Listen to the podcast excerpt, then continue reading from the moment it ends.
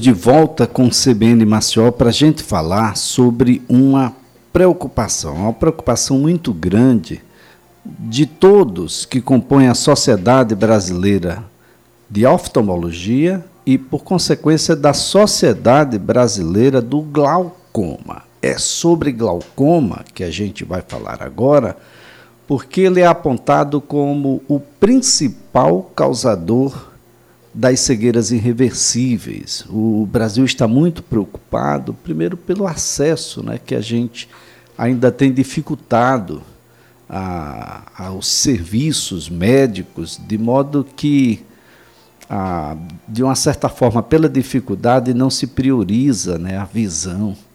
A, tem outras prioridades que são elencadas aí antes desse contato para com a, a saúde ocular. Eu estou na linha com a médica oftalmologista, a doutora Maria Beatriz Guérios, para que a gente possa conversar um pouco sobre glaucoma. Doutora, antes de mais nada, eu gostaria de agradecer a doutora pela disponibilidade, a, por estar nos atendendo e levar um pouco mais de informações às pessoas, alertando sobre a necessidade de se aferir a saúde ocular periodicamente, para que a gente possa ter um pouco mais de certeza sobre aquilo que a gente precisa fazer. Doutora, um bom dia. Oi, oi, bom dia, tudo bem? Eu estou com um pouquinho de dificuldade de lhe ouvir. Nós, vamos melhorar. Aqui está tá melhorando agora, doutora? Melhorou, melhorou. Perfeito. Doutora, por que, que o glaucoma é uma preocupação tão grande no Brasil de que ele tem uma sociedade brasileira dedicada a ele? Bom, primeiro, como você mesmo já disse, o glaucoma é a principal causa de cegueira irreversível, né? As pessoas têm um pouquinho de dificuldade de entender o que é cegueira irreversível. Cegueira irreversível é aquela que a gente não pode fazer nada para voltar à visão. É onde a medicina não, não consegue consertar. Por exemplo, uma catarata causa uma cegueira reversível. Você opera e volta a enxergar. Infelizmente, com glaucoma, nós não temos métodos de trazer a visão de volta. E como você muito bem disse, a dificuldade de acesso a um oftalmologista. Agora, doutora, a prevalência é grande? Muito grande, é muito grande sim. É, é, teoricamente, né, a gente teria que ir uma vez por ano ao oftalmologista, mas não só para fazer óculos. Esse é um dos grandes uh, conceitos que tem que mudar na cabeça dos pacientes. O oculista ele não faz só óculos, ele tem que medir a pressão do olho e tem que olhar o fundo de olho, porque a gente está perdendo a luta para o glaucoma. E se você fizer um diagnóstico precoce, você tem como tratar e não chegar ao ponto que a gente não pode fazer mais nada. É, doutora, essa é um, uma situação muito grave. Quando é que o. Dá para a senhora caracterizar, traçar um perfil do glaucoma? Quando é que a gente deve se preocupar? Ah, e quais são, naturalmente, os métodos de aferição ah, para que a gente possa dizer: olha, aqui agora você tem um glaucoma e a gente precisa tratar? Desculpa, eu não consegui ouvir essa pergunta. Para traçar o, o, o perfil do, do, do glaucoma, o, o, que é o glaucoma? De que maneira ele atinge as pessoas? E, e a gente tem métodos ah, definitivos de aferição para dizer: olha, agora você tem um glaucoma e a gente precisa tratar? Não, nós estamos com um problema aqui na linha com a doutora, ah, para que a gente possa conversar um pouco mais. A doutora Maria Beatriz Guérios, médica oftalmologista, a gente está conversando um pouco sobre o glaucoma. Olha, definitivamente não é fácil. Ah, uma vez que você chega até o oftalmologista, o que não é fácil, aqui no, no estado de Alagoas, por exemplo, ah, você chega à conclusão de que tem um glaucoma, olha, os colírios são muito caros. O tratamento é extremamente caro. E a gente precisa chegar a um, um consenso, é preciso que a saúde pública possa alcançar isso com mais eficiência. A, a gente retoma agora a nossa conversa com, com a doutora, a doutora Maria Beatriz Guérios. do, doutora, eu falava sobre o glaucoma. Glaucoma é um, é um tipo só? Ele tem um, um perfil? Quando é que a gente pode aferir com a certeza de que alguém está com glaucoma e o que é que acontece a partir daí, doutora? Eu vou, eu vou tomar liberdade de, de explicar primeiro o que, que é glaucoma, tá? Porque isso eu acho que é muito importante para as pessoas entenderem o que, que tem que acontecer numa consulta oftalmológica.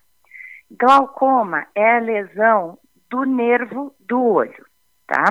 Na realidade, o nosso olho, ele capta a imagem, pega o nervo óptico e leva para o cérebro e o cérebro que decodifica a imagem. Então, na realidade, é o cérebro que enxerga o que o olho captou. Então, de uma forma muito simplista, vamos imaginar assim: uma televisão, o fio e a energia. Se eu não tiver o cabo da televisão que liga a televisão à energia, não adianta eu ter televisão que não vai funcionar. É a mesma coisa. Se eu não tiver o nervo do olho que leva a imagem do olho para o cérebro, eu não vou enxergar. E é isso que é o glaucoma, é quando ocorre a destruição desse nervo. Como é que ocorre a destruição desse nervo? Ou quando a gente tem a pressão alta no olho, ou quando a gente tem alguma doença que não deixa o sangue chegar na quantidade adequada no nervo e o nervo morre dessas duas formas por falta de oxigênio, tá? Então, quando você vai numa consulta com seu oculista, você tem, ele tem que medir a pressão do seu olho para saber se a pressão está nos limites normais e ele tem que olhar o fundo do seu, do seu olho, que no fundo do seu olho fica a cabeça do nervo óptico. Pela análise, pela visualização da cabeça do nervo óptico, a gente consegue ver se o paciente tem algum sinal de glaucoma. Então, na consulta oftalmológica, a gente une a medida da pressão com o olhada do fundo do olho. Agora, doutora, tratamento. A colírio, a laser, é, vai ter região que é diferente da outra, vai ter uma combinação. Tem outros ingredientes, aliás, neste momento acontece aqui no estado de Pernambuco, um, um simpósio internacional, vigésimo simpósio da Sociedade Brasileira do Glaucoma, ah, exatamente discutindo essa situação, doutora. Sim, realmente está acontecendo simpósio agora, assim, em Porto de Galinhas, de glaucoma, uh, e eu acho muito interessante que a Sociedade Brasileira de Glaucoma procura fazer em todas as regiões do país, porque essa é uma doença que afeta o, a população de uma maneira geral. Claro que existem populações que são mais afetadas do que as outras. Uh, por exemplo, a gente sabe que os orientais eles têm mais chance de desenvolver glaucoma, mas é, é, é, é, essa é a medida mais importante, que é a prevenção, tá? Uma vez feito o diagnóstico do glaucoma, a gente tem como primeira opção de tratamento colírios. E quando os colírios não funcionam, temos a opção da cirurgia para controle da pressão. Isso é uma coisa importante. Não é para a visão voltar, é para o controle da pressão, tá? Porque o tratamento do glaucoma sempre se baseia em baixar a pressão do olho. Bem, doutora, para além desses, dessas pessoas, negros, afrodescendentes, pessoas com diabetes e hipertensão, mito ou verdade de que elas têm um, um caminho mais reto para o, glaucoma? Sim, sim. É, as pessoas automíopes, os afrodescendentes, uh, os orientais, uh, pessoas com diabetes, pessoas hipertensas, pessoas com problemas vasculares, todas essas elas têm um fator de risco para desenvolver glaucoma. Outro fator de risco importante é história familiar. Se alguém na família tinha glaucoma, você tem mais chance de desenvolver glaucoma. E outro mito que tem que, que acabar é assim: ah, a vovó Maria ficou cega. Ficou cega por quê? Ah, por causa de idade.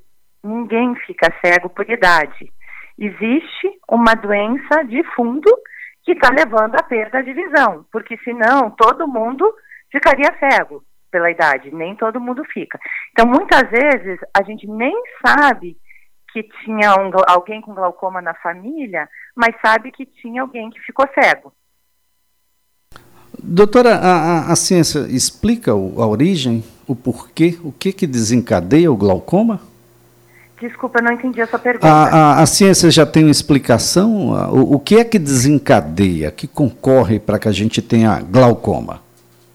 É, esse é um, esse é um problema sério mesmo. Esse, é, a ciência ainda não tem uma explicação para o glaucoma. Até porque o glaucoma é um conjunto de doenças que levam, que levam ao machucado no nervo, né? Então, tem várias causas que levam. A gente sabe que essa parte de ter alguém na família, existe uma causa genética. A gente sabe que quem tem diabetes é, tem lesão, tem machucado nos vasos que levam sangue para o nervo. Então, isso a, a, é um, uma causa, mas assim, exatamente porque algumas pessoas desenvolvem glaucoma e outras não, a ciência ainda não tem uma explicação. Mas, por outro lado, a ciência já conseguiu avançar muito na questão de você fazer um diagnóstico no começo da doença, que você começa a tratar e se você fizer o tratamento correto, você já não vai mais ter visão como era antigamente. Agora, doutora, quando é que a gente deve desconfiar? Olha, eu tenho alguma coisa acontecendo e eu preciso ir ao oftalmologista e eu acredito que seja glaucoma. Bom, aí é outro problema muito sério. A gente chama o glaucoma de vilão silencioso. Por que vilão silencioso? Nas fases iniciais e nas fases moderadas, ele não dá sintoma nenhum. Então, assim, o paciente está desenvolvendo glaucoma e não está percebendo, que é bem na fase que a gente deve fazer o, o diagnóstico para começar o tratamento e não perder visão. Então, ir ao oftalmologista é a melhor prevenção que tem. Porque, infelizmente, o tipo de perda de visão do glaucoma não é a visão ficar embaçada, é perda de campo visual. Você vai perdendo a periferia da visão. Então é aquela pessoa que vai dar ré no carro e, e arranha e arranha no muro, porque ele não está enxergando bem ali na periferia.